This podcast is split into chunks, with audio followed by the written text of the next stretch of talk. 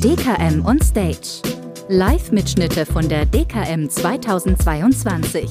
Wir hören rein in den Kongress Cyberversicherung. Lieber Ole, vielen Dank. Äh, vor allem aber auch Ihnen ganz herzlichen Dank, dass Sie sich äh, kurz vor Messeende nochmal einen Vortrag antun. Insofern werde ich mir alle Mühe geben, dass wir hoffentlich alle ein bisschen entertained werden und am Ende des Tages auch irgendwie hoffentlich miteinander in den Dialog kommen. Deswegen auch danke für das Angebot mit den Fragen. Äh, also jederzeit bitte, ja. Also nicht irgendwie scheu sein. Der Vortrag ist dauernd zu unterbrechen, ja.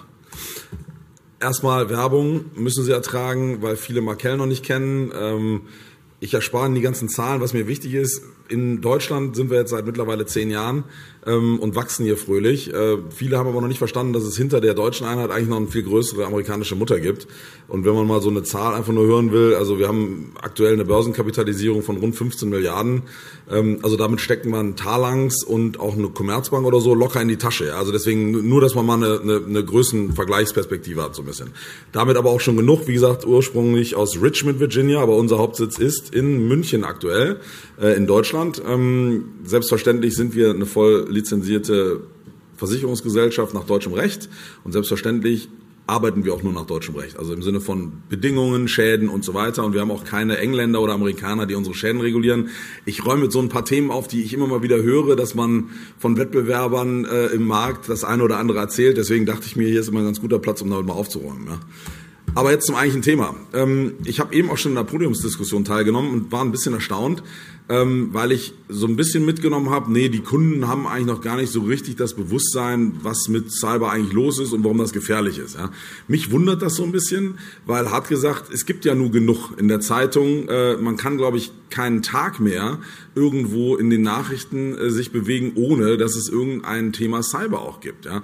Äh, das sind mal größere Themen, mal kleinere Themen. Manchmal sind die auch sehr abstrakt, weil sie irgendwie äh, Dinge betreffen, die man vielleicht auch technisch gar nicht durchblickt. Also Log4j war so ein Ding, wo ich lange darüber drüber nachgedacht habe, was passiert da eigentlich und was soll da eigentlich los sein. Aber nichtsdestotrotz ist es ja dauernd in den Medien. Ja. Deswegen glaube ich schon, dass auch ihre Kunden das regelmäßig wahrnehmen. Ja, also der eine Kunde wird dann sich dazu eine Meinung bilden, der andere wird sich eine andere bilden. Aber am Ende des Tages ist das ein Thema, bei dem ich nicht glauben kann, dass das nicht bei den Kunden auch in irgendeiner Art und Weise zumindest präsent ist. Ich weiß nicht, ob es schon als Risiko präsent ist, aber da kann man auch mal drüber reden. Ähm, wenn man mal weltweit guckt, wird also zumindest von den Leuten, die die Allianz so befragt, ich würde jetzt sagen, das ist die AGCS, die diese Umfrage macht, deswegen muss man davon ausgehen, dass es eher größere Unternehmen sind, aber nichtsdestotrotz relativ klar an Nummer eins. Übrigens ganz interessant, wenn man sich den vom letzten Jahr anguckt, war es auch schon Nummer eins und ich sage das aus folgendem Grund, weil das in Deutschland ein Tickchen anders noch ist. Ja, in Deutschland ist es so, dass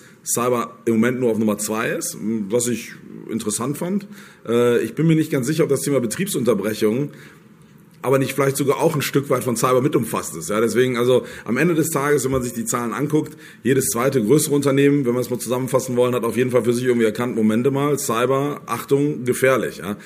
Wiederum größere Unternehmen, nichtsdestotrotz muss man, glaube ich, drüber nachdenken, ähm, was heißt das eigentlich auch für kleine Kunden und wie gehen kleine Kunden mit sowas um? Und ist die Sicht eines kleinen Kunden so komplett anders als die eines großen Kunden, wenn es darum geht, Cyber als Bedrohung zu empfinden? Ich glaube, da haben Sie aus Ihrem Tagesgeschäft viel mehr Erfahrung mit als ich. Würde mich übrigens auch mal interessieren, wie das so ist. Vielleicht können wir gleich, wenn der Ärzte sich traut, eine Frage zu stellen, äh, auch mal so ein bisschen darüber reden, äh, wie ist die Wahrnehmung da bei Ihnen. Aber ich finde das auf jeden Fall relativ beeindruckende Zahlen. Interessant ist, wenn Sie auch bei dem Thema sich mal das Vorjahr angucken.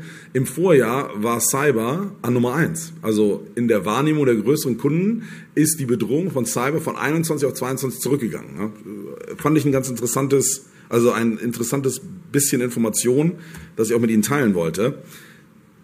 Wenn man sich jetzt anguckt, was passiert denn tatsächlich? Ja, also das war ja eben noch so, habe ich als Unternehmen Angst vor Cyberangriffen?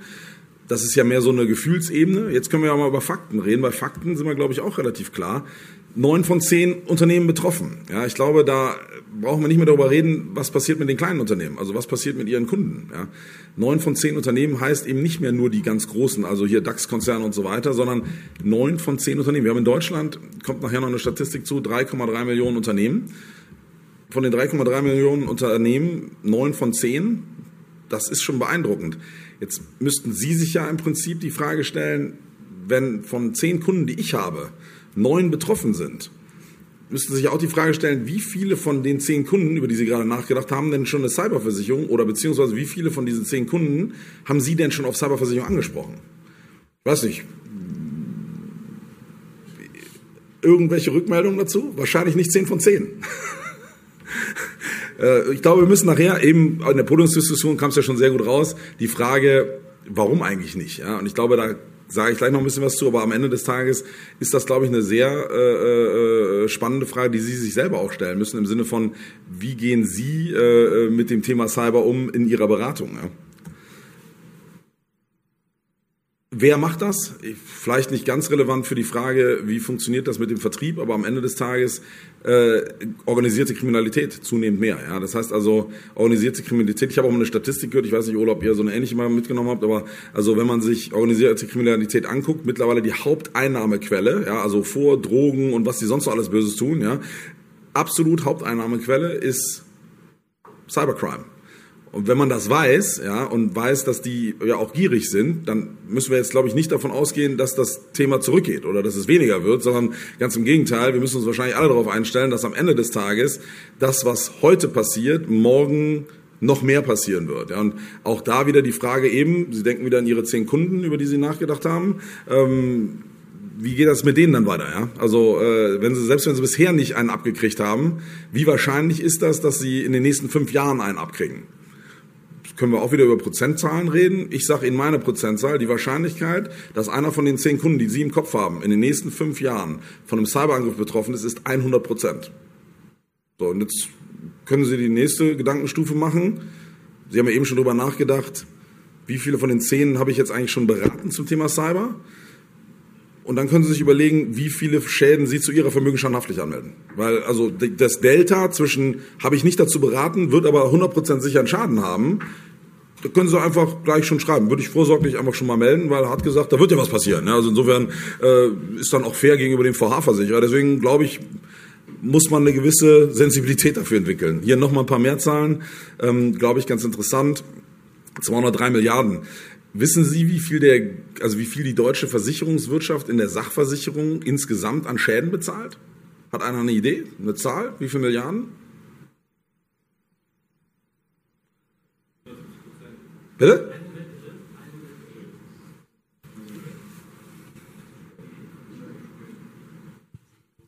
Wer hat, wer hat geschätzt?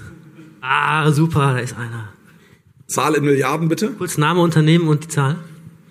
Äh, Vincent B., Firma Aeon. Jetzt muss ich äh, Herr Wolf, äh, Herrn Wolf einmal prüfen, denn ich weiß, es sind 170 Prozent in 2021. Jetzt brauchen wir noch den. Äh, Sie meinen den Cyber? Nee, nee, in Sach. Also das war die Frage, ne? Genau. genau 170 Prozent. Jetzt, jetzt, jetzt brauche ich von Ihnen aber noch den Bruttobeitrag in 2021. Dann könnten wir auch die äh, Gesamt. Also ich sage, ich habe die Zahl auch nicht genau im Kopf. Ich weiß, es sind über 70 Milliarden, die an Schäden bezahlt werden. Ja. Oder so. Wenn ja. man mal über, also 70 Milliarden Schäden, die die gesamte deutsche Versicherungswirtschaft bezahlt. In Composite, K, alles aufeinander. Ja. 203 Milliarden Schäden durch Cyber allein in Deutschland. Ja, da sage ich mal, hm, also auch da die Frage, wird das eher ein relevanteres Thema oder nicht? Ich glaube, auch da brauchen wir nicht drüber reden. Ein Thema, mit dem ich auch mal ganz gerne schon mal aufräume, was aber auch sich ganz gut mit Zahlen belegen lässt.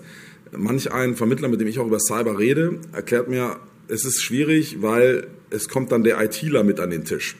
Meine Meinung, der hat da nichts verloren, aber das ist ja dem Kunden überlassen. Ja? Weil er hat gesagt, ich nehme den ja auch nicht mit, wenn ich KP, mit KPMG meine Bilanz bespreche, weil die Zahlen durch ein IT-System gelaufen sind, sitzt ja auch nicht der ITler am Tisch. Also insofern, wer bei meiner, also meiner Meinung nach beim, beim Risk Management hat er eigentlich auch nichts verloren, aber jetzt sitzt er eben nun mal da, ja, so. Und jetzt sagt er, naja, hier, ich fühle mich, ich glaube übrigens nicht daran, aber ich, ich, ich schildere einen Einwand, der mir geschildert wird. Jetzt sitzt der ITler da und sagt, nee, wir sind sicher. So, wir wissen, dass das nicht so ist, erledigt.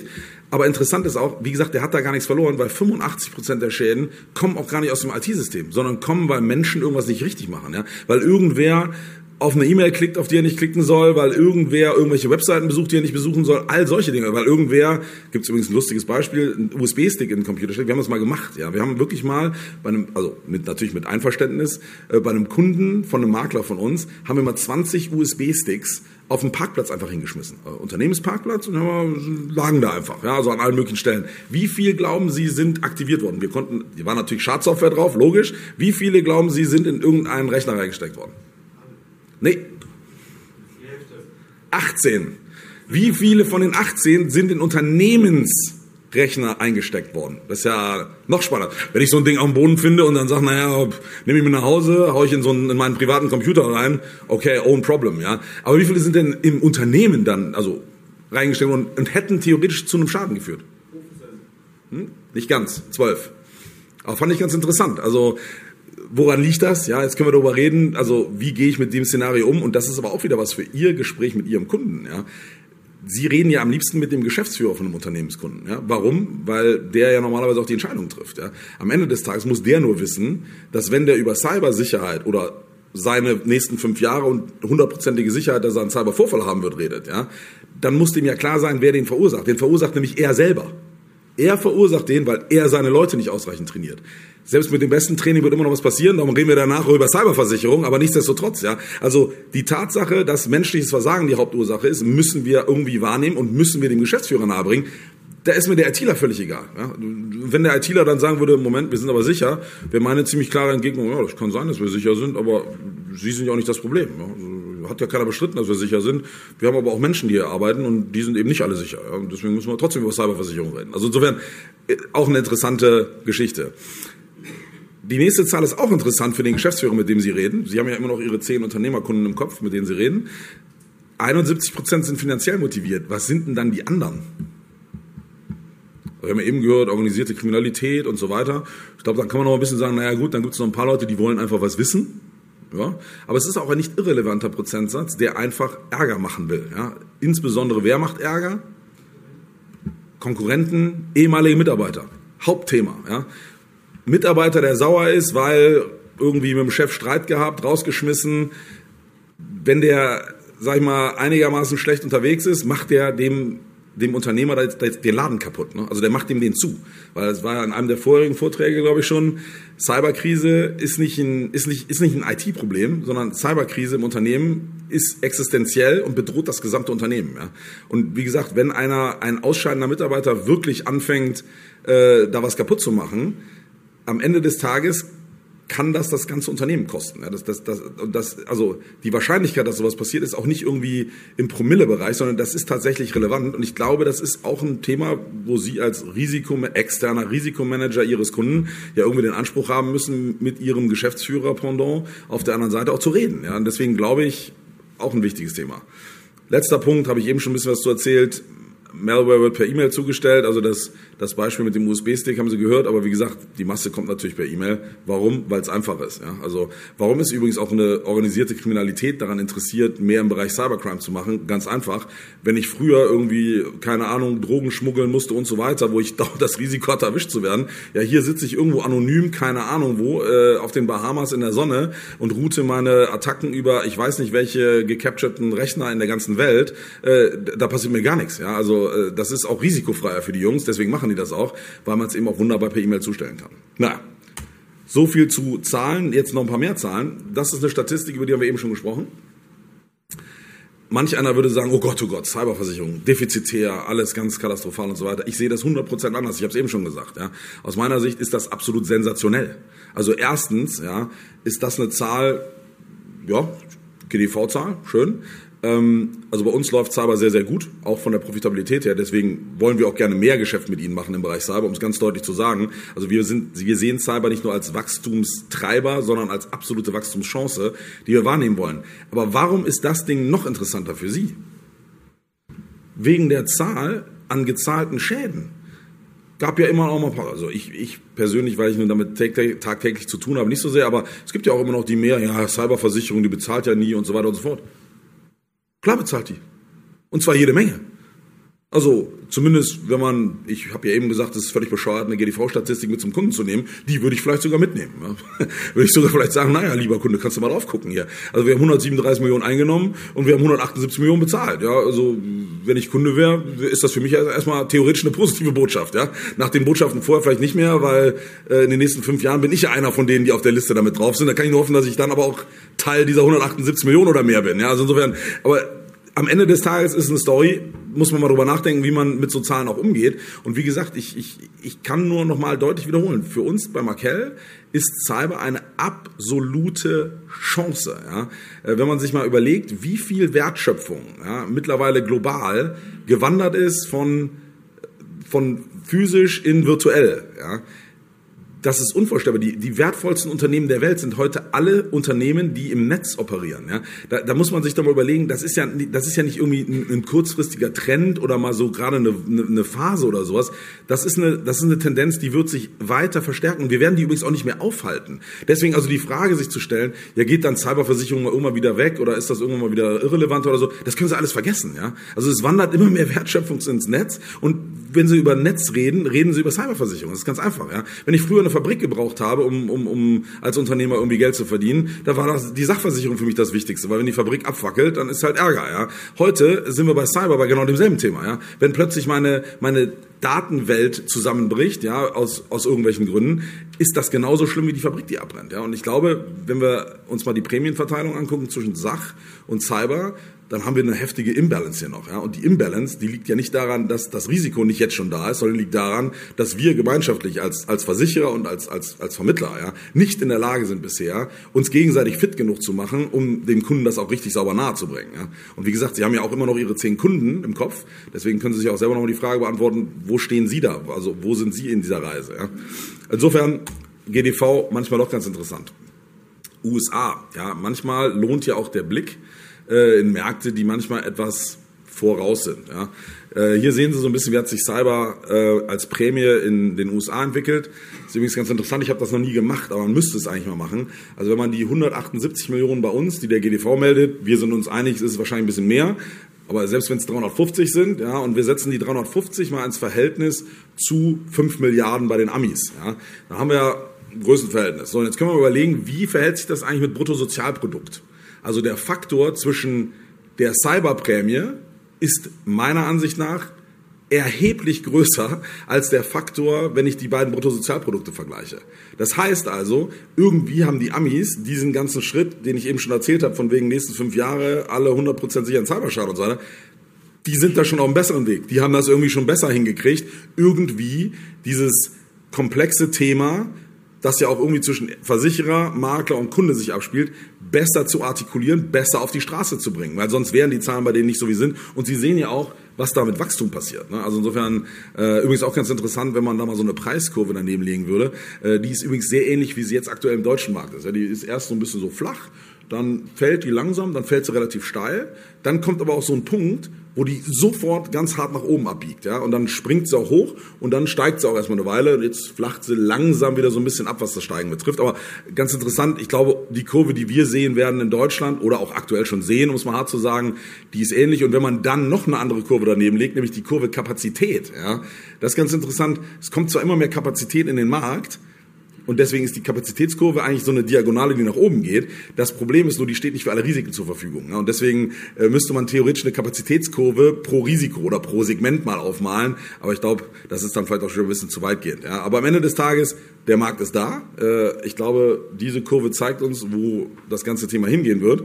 Und wenn man nochmal eine Folie weitergeht, sieht man auch, was tatsächlich die Prognose ist. Ja, wie gesagt, glaubt man so Prognosen ja oder nein? Ehrlich gesagt, keine Ahnung. Aber ein Trend ist für mich klar. Der Cybermarkt wird dramatisch wachsen. Ja, fertig. Und ich rede hier über einen Kegger von mindestens 15 Prozent über die nächsten fünf Jahre. Und ich glaube, das ist eine Zahl, da muss man ja dann auch als Vermittler irgendwann, also unabhängig von der Frage Haftung und unabhängig von der Frage, äh, muss ich eigentlich meinen Kunden sowieso dazu beraten, da muss ich ja auch irgendwann als Vermittler mal überlegen, Moment mal, wie wachse ich eigentlich jetzt richtig gut in den nächsten fünf bis zehn Jahren? Wachse ich eigentlich richtig gut weil ich das mache, was ich bisher mache, oder müsste ich mich eigentlich vielleicht viel intensiver mit Cyberversicherung befassen? Ja? Also wenn ich Sie jetzt frage, nennen Sie mir mal andere Sparten in der Versicherungswirtschaft, bei denen Sie glauben, dass die mit 15 Prozent Jahr an Jahr wachsen, wäre ich überrascht, wenn Sie mir eine nennen können. Wohngebäude. Wegen Inflation. Aber ich glaube, wir sind uns einig, nicht über die nächsten fünf Jahre. Hoffentlich, ja. Also, aber ich bin bei Ihnen, dieses Jahr mit Sicherheit. naja, Wachstum, ich glaube, wir sind uns einig. So, dann nächste, habe ich eben schon was zu gesagt, 3,3 Millionen Unternehmen. Ich weiß nicht, wie viele Sie davon aktuell schon haben. Ähm, ich hoffe, es sind viele. Ich wünsche Ihnen viele weitere mehr. Äh, aber ich glaube, wir sind uns klar darüber, dass die Jungs auf jeden Fall alle in Frage kommen für das, worüber wir gerade reden, nämlich Cyberversicherung. Ähm, dann machen wir es aber kurz und gehen zu dem eigentlich Entscheidenden. Ich sage Ihnen, was wir wahrnehmen an Vermittlertypen im Cybermarkt. Ähm, ich sehe den, den Hanno schon nicken. äh, der hat eine ähnliche Erfahrung wahrscheinlich. Wir nehmen drei Vermittlertypen wahr und Sie überlegen sich, zehn Kunden immer noch im Kopf, welcher Sie davon sind. Der Rookie. Der Rookie zeichnet sich für mich insbesondere durch einen Satz aus oder einen Gedanken aus, wird natürlich nicht ausgesprochen, aber ist der Gedanke, hoffentlich spricht mich der Kunde nicht auf Cyber an. Das ist derjenige, der echt Angst vor dem Thema hat, ja. Und zwar, weil er ahnungslos ist und weil er ehrlich gesagt auch sich gar nicht damit befassen möchte. Ist ja auch nicht schlimm, ja. Es muss ja nicht jeder sich mit den gleichen Sachen befassen müssen.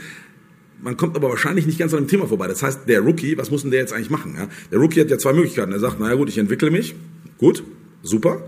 Oder ich muss eine andere Lösung finden. Und mein Rat an den Rookie ist, ganz ehrlich, wenn man, sage ich jetzt mal, einen Anteil von unter 20 Prozent Gewerbekunden hat, ja, würde ich wahrscheinlich als Rookie mich eher hinstellen und sagen, ich gucke mich mal am Markt um, wo sind Spezialisten, die nur Cyber machen, mit denen ich gerne zusammenarbeite, um das Thema Cyber bei meinen Kunden zu behandeln. Ich glaube nicht, dass es für den Vermittler viel Sinn macht, es sei denn, man will sich wirklich darauf spezialisieren und Vollgas in dem Thema geben, sich mit Cyber groß zu befassen, weil dafür ist das Thema in der Tat zu komplex. Und man läuft dann auch in der Tat, das war ja eben auch in der Podiumsdiskussion so ein bisschen das Thema, man läuft dann in der Tat auch in, in Haftungsrisiken rein, weil man den Kunden dann wahrscheinlich wirklich nicht 100% sauber zu dem Thema Cyber beraten kann. Deswegen mein Rat an den Rookie, Partner suchen, ja, wenn der Gewerbeanteil unter 20% liegt.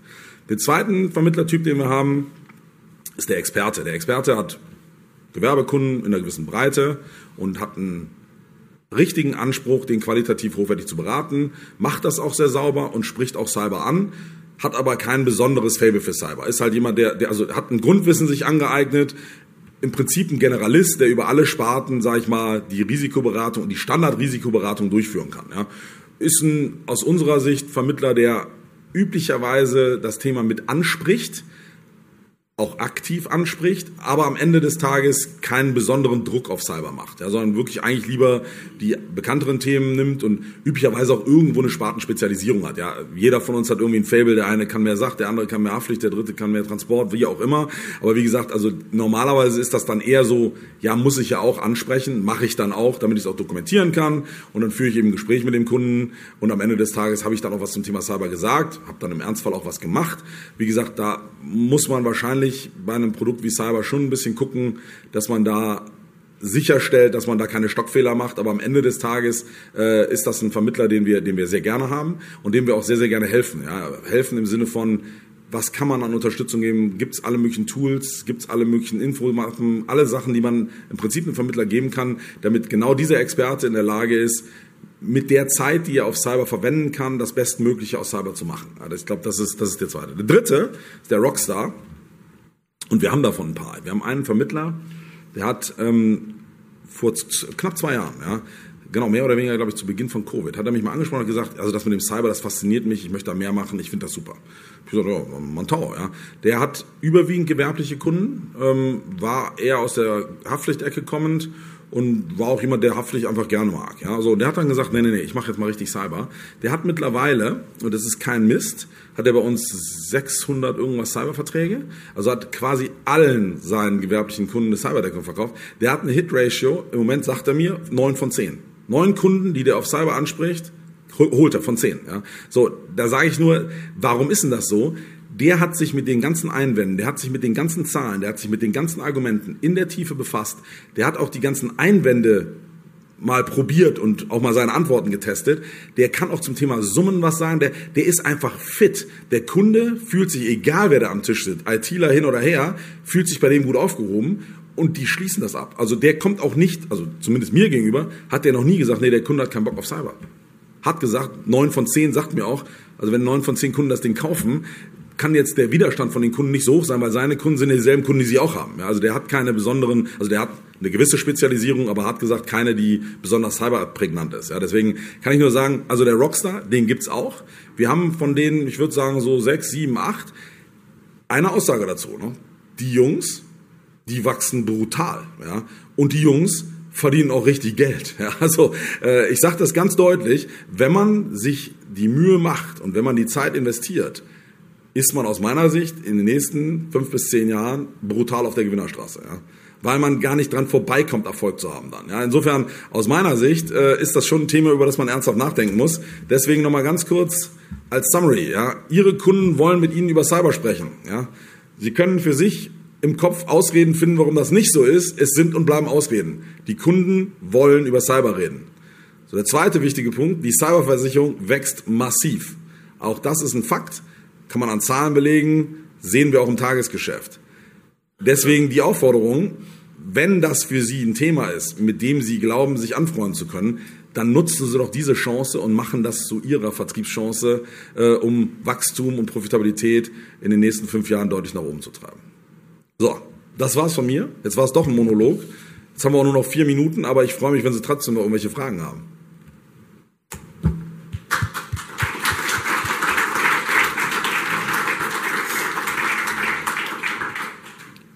Ja, Frederik, ganz lieben Dank.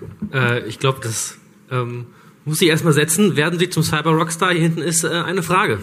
Bitte kurz Name und Unternehmen sagen. Ja, also meine Frage ist die, wie wird das tarifiert? Also das muss ich mir vorstellen. Wenn ich jetzt eine Betriebsausfallversicherung habe, da wüsste ich das, 250.000 kosten 2.500 Euro im Jahr. Äh, wie, welche Größenordnung, äh, in welchen Größenordnungen bewegt sich das hier? Das wäre mein Interesse. Bitte noch kurz Name und Unternehmen sagen. Michael Lisko von Lisko Unabhängige Finanzdienstleistungen. Herr Lisko, ganz herzlichen Dank für Ihre Frage. Nur damit ich es richtig verstehe. Also Sie meinen, was ist die Tarifierungsgrundlage für Cyber? Klar. Die Versicherungssumme natürlich, aber äh, welchen Prämienbereich bewegen wir uns da? Also wenn ich jetzt ein Unternehmen nehme, das, also ich nehme an, es geht um die EDV, äh, die vorhanden ist, ähm, äh, in, in der, im, im, Kaufpreis oder in der, in der Art der EDV oder äh, im, der Art der Anschlüsse, also wie viele Anschlüsse oder so, wie wird das, das meine ich mit, wie wird das tarifiert?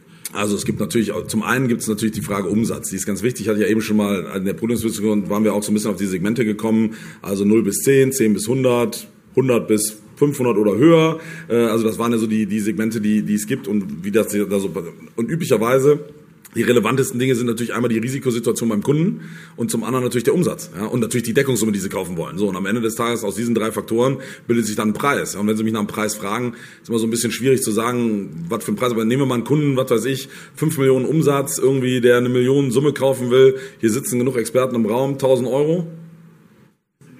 Ja, eins, zwei vielleicht. Ja. Das ist genau der Punkt. So, eine weitere Frage hier hinten. Genau, ähm, ich muss zwar schnell zur Tombola runter, aber vorher eine Sache, die mich noch brennend interessiert. Ähm, der Link zu einer anderen Sparte, D&O. Auch ein äh, liebes Thema von Ihnen, Herr Wolf. Ja. Ein Geschäftsführer, der sich äh, nicht für eine Cyberversicherung interessiert, und das kommt ja doch noch häufiger vor, als man denkt, ähm, wird ja auch zwangsläufig ein Problem haben, äh, oder wird eventuell ein Problem haben, eine DNO-Versicherung abzuschließen. Die Frage kommt auch immer häufiger. Ähm, IT-Risk-Management in, in, Bezug auf die DNO-Versicherung. Ähm, wird das so sein? Und der Link zur Cyberversicherung, kann ich das Argument einer möglichen Problematik in der DNO-Versicherung als äh, Argument für den Abschluss einer Cyberversicherung mitnehmen oder muss ich da aufpassen? Ja, spannende Frage. Das war Vincent Behl von Aeon. Also spannende Frage. Ich würde sagen, auf der einen Seite muss man mal gucken, wie, wie sieht das denn im Moment aus? Es gibt in London im, im Markt ein paar Bestrebungen, man baut in, äh, in DNO irgendwie so eine Art Cyber-Ausschluss rein und sowas alles, halte ich überhaupt nichts von, ganz deutlich. Ja. Aus meiner Sicht ist es so, DNO ist ein Multitrigger. Wenn ich anfange, einzelne Trigger da rauszustreichen, wird das mühsam. Ja. Deswegen, also, wir sind da überhaupt kein Fan von und wir beteiligen uns auch ehrlich gesagt an dieser Diskussion sehr, sehr wenig, weil wir einfach der Meinung sind, DNO sollte so bleiben, wie DNO ist im Moment und Cyber sollte so bleiben, wie Cyber im Moment ist. So. Jetzt kommt die Frage, was passiert denn da? Und ich glaube, ganz ehrlich, es ist natürlich die Frage, greift eine DNO in jedem Fall? Weil wenn ich als Unternehmenslenker das, was ich gerade so ein bisschen erzählt habe, weiß, dann muss ich mir die Frage stellen lassen, ist das nicht abschließen vielleicht nicht sogar schon Vorsatz? Ja? Also insofern äh, überspitzt wahrscheinlich, es wird dann immer eine Diskussion geben, aber selbstverständlich. Versagen, äh, also Organisation, Auswahl verschulden, ganz einfache Veranstaltung, bin ich in der DNO und äh, offensichtlich ist das ein Organisationsthema, das heißt, es wäre ein gedeckter DNO-Schaden, aber habe ich nicht das Problem, dass ich es sowieso machen muss, ich würde es immer mitnehmen. Ich würde das knallhart sagen. Ich würde sagen, dazu, machst du das nicht, hast du auch keine DNO-Deckung. Weil höchstwahrscheinlich kommt zumindest einer und gräbt so ein Vorsatzargument mal aus der Tasche. Ja. Also insofern, ich würde es immer mitnehmen.